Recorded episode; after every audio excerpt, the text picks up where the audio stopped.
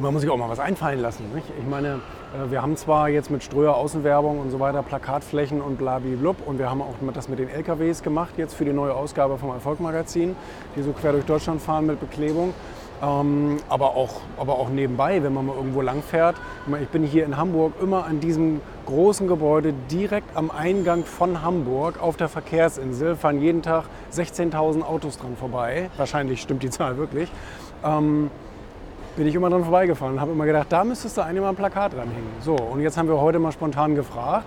Musste es natürlich erstmal durch ein paar Telefonnummern kämpfen und so weiter, aber irgendwann hieß es dann, ja, ne, also wir haben uns dann auf den Preis geeinigt und dann haben wir das einfach gemacht so. Und ich glaube, das, ist schon, äh, das ist schon eine ziemlich coole, so eine Guerilla-Aktion. Ne?